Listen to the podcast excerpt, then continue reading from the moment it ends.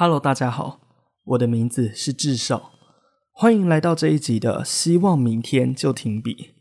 在前些日子，我去到便利商店买一杯咖啡，我看到店员摆出非常没精神的表情，用非常没有力气的声音对我说：“一杯大冰拿吗？好哦，一共五十五块。”我当下有点不太甘愿的把五十五块拿给他，对方三两下就把我要的咖啡做好，连看都没有看着我就对我说：“谢谢光临。”回到家之后，我非常的不爽。幸亏这一杯拿铁非常好喝，不然我一定抓狂。服务业不单是服务人群，服务业它有着它的象征性符号，比方说商业微笑，还有莫名其妙的商业标语，像是欢迎光临之类的。在消费者买完东西之后，可能还会有一个满意度调查问卷，就是这一连串的，不管是员工也好，还是应对能力，甚至是给顾客的感觉，这都可以涵盖在。服务业的范围里面，所以说实在话，我还蛮敬佩做服务业的人，因为他们一方面需要有很高强的技能，二方面他们又要让顾客感到开心，三方面他们又要完全征服所有顾客觉得不太 OK 不好的感觉。甚至后来说，这些人就算他们这么卓越，他们有拿到他们配得上的薪水吗？我不这么认为，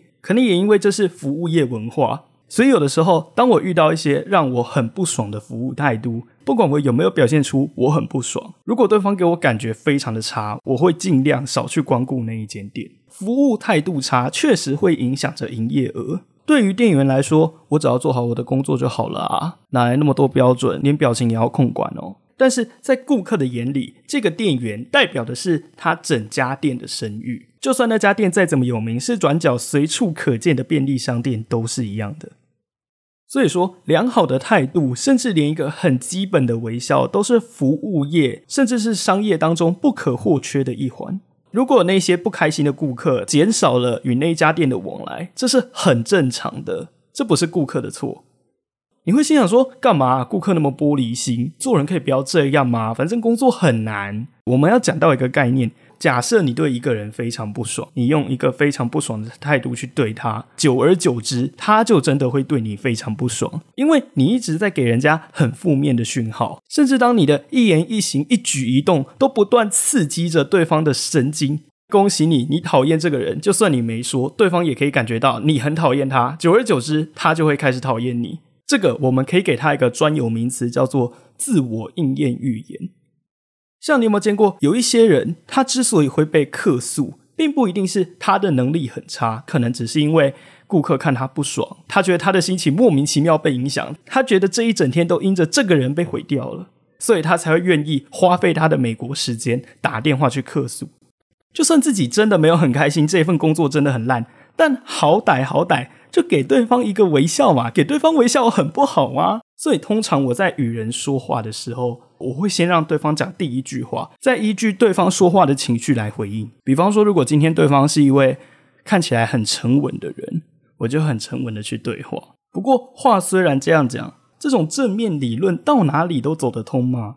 其实也不见得是如此。尤其是在比较封闭的体系当中，微笑不见得百分之百是有用的。最简单的例证就是在公家机关还有电视台。我在录音室的期间，最常被骂的理由之一就是太喜欢笑了。通常厂商在推销一个产品的时候，他希望他的产品可以带给观众非常精致的感觉，精致中带有专业又短小精悍的感觉。如果用这种轻松的表情应对这样的产品，对方当然会生气，会觉得不开心啊。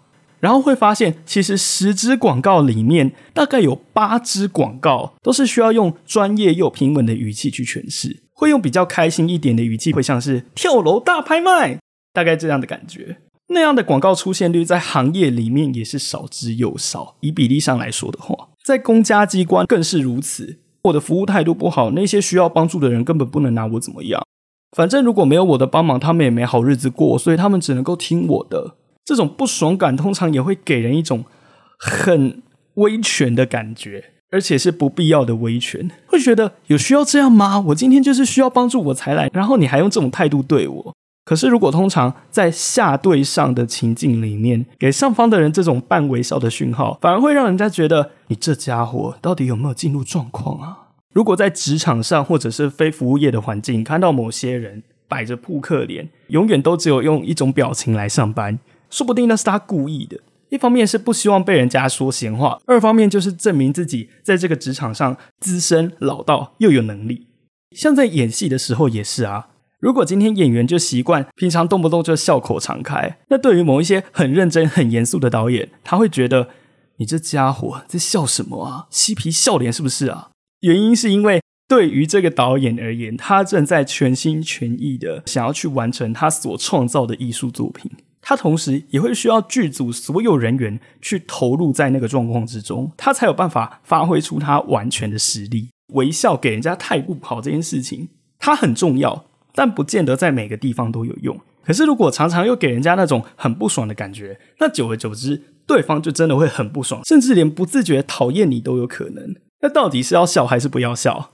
真正要思考的点，并不是我到底该笑或不该笑。其实，真正要思考的点是，之所以不笑，是因为我有着什么个性。就像我前面讲到的例子，虽然便利商店的店员态度很不好，可是至少我打开那一杯咖啡，觉得那杯咖啡蛮好喝的。当然，如果今天有一个会微笑的店员帮我做一杯更好喝的咖啡，我会更喜欢他。或者，就算他摆出一副那么拽的态度，但至少因着他的工作成果，我可以接受。就像我去修一台电脑，对方拉里拉扎跟我讲了一大堆，然后都用那种“我告诉你，我告诉你，我告诉你”哈。都用那种高高在上，好像我在教导你，我在训话你的那种语气。但等我拿回电脑的时候，我发现这台电脑除了维修过以外，更像是升级了。我会感到更开心。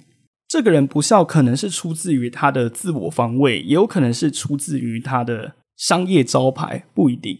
但是只要懂得微笑，给予对方正面的观感，对方自然也会对这整个商品的品牌感到加分。要给人家正面的观感，也不只是微笑而已。像有些人就笑得很腔啊，然后就会让人觉得说：“呃，你到底，请问你有听懂我说的话吗？”这种微笑是需要练习的，服务态度很重要，它也包含在这整个商业的品牌当中。当然，同时如果遇到一些真的很拽、很让人不开心的服务员，或许他的服务态度还有他表现出来的成果并没有这么糟。我们这一集就到这里，我们下集再见。